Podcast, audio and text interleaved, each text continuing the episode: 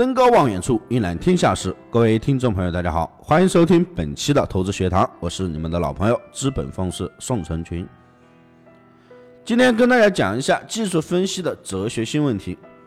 世界上最难参透的学问之一，技术分析一定会占一席。首先，技术分析不是自然科学，其表面上虽然有一整套概念明确的内容，比如说曙光出现。黄金交叉、价量背离什么的，都不会像一加一等于二这样有绝对标准的一个答案。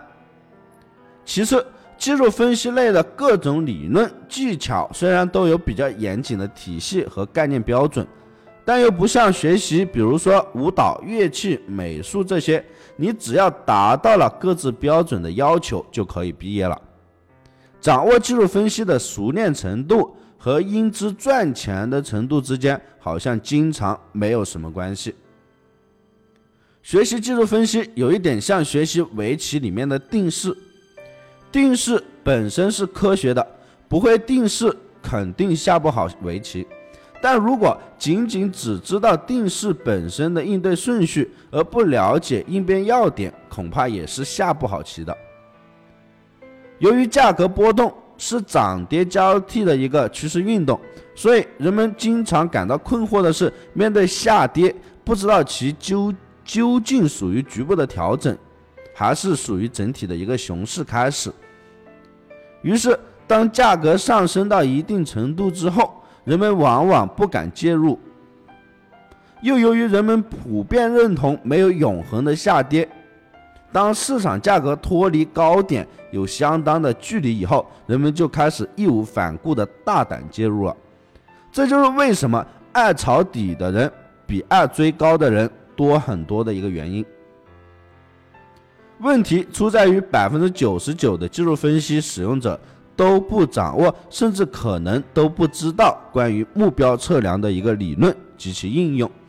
如果不能辅以目标测量，即使能对趋势做出判断，面对下跌行情也都将无所适从，因为大跌是从小跌开始的，而小跌是经常发生或者存在着的。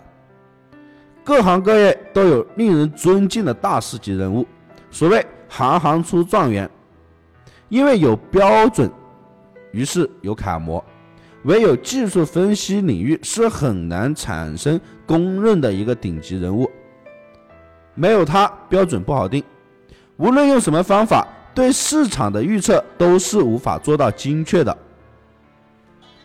技术分析以及对股市预测的最高境界是接近准确，也就是说，依靠或者通过平均准确率而取胜，不以百战百胜为招牌，但是。公众却无法接受或者是容忍他的偶像，居然会必然的有出错的一个时候。另一方面，由于行情不是涨就是跌，于是好像人人都可以对其未来走势发表一下看法。谁敢说一定对或者是一定错？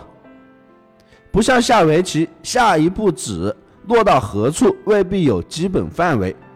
那么九段高手和业余的三级，它的一个差别，地球人都能够看得出来，更何况真外行，所以没有谁会在这个领域去自招其辱。投资市场就不一样了，我说明天会涨，你能够百分之百的否定它吗？我如果说明天可能会有反弹的机会，那么你就更难反驳了。收市反弹叫反弹。盘中反弹也叫反弹，由于明天是如此的不可确定，于是技术分析从此就没有权威。由于明天不是涨就是跌，于是仿佛也没有必要去发现这个权威，于是技术分析也就变得越来越尴尬了。技术分析进一步说是技术分析的应用最难把握的一点是，它是一个动态的过程。是随着行情的变化不断修正分析思路和应对方略的一个过程，其无法一劳永逸，而人都会有疲倦或者是大意的一个时候，技术分析还不能像比如跳水运动那样，可以通过接近无休止的反复练习达到熟练以致巧练，并非不能，而是不用。你永远不可能遇上绝对一样的一个市场背景，所以说你面对的总是全新的市场状况，尽管其最终都不过是简单的表现为涨和跌。技术分析是一个包括归纳、分析、排除、确认、比较、决策在内的一个完整的思维过程。有目标的人在奔跑，没目标的人在流浪。有目标的人在感恩，没目标的人在抱怨。感到此时的自己很辛苦，请告诉自己，容易走的都是下坡路，坚持住，因为你正在走上坡路，走过去你就会有进步。本团队目前对正在亏损或者是严重亏损的朋友进行中短线的特别指导，以尽力挽回损失。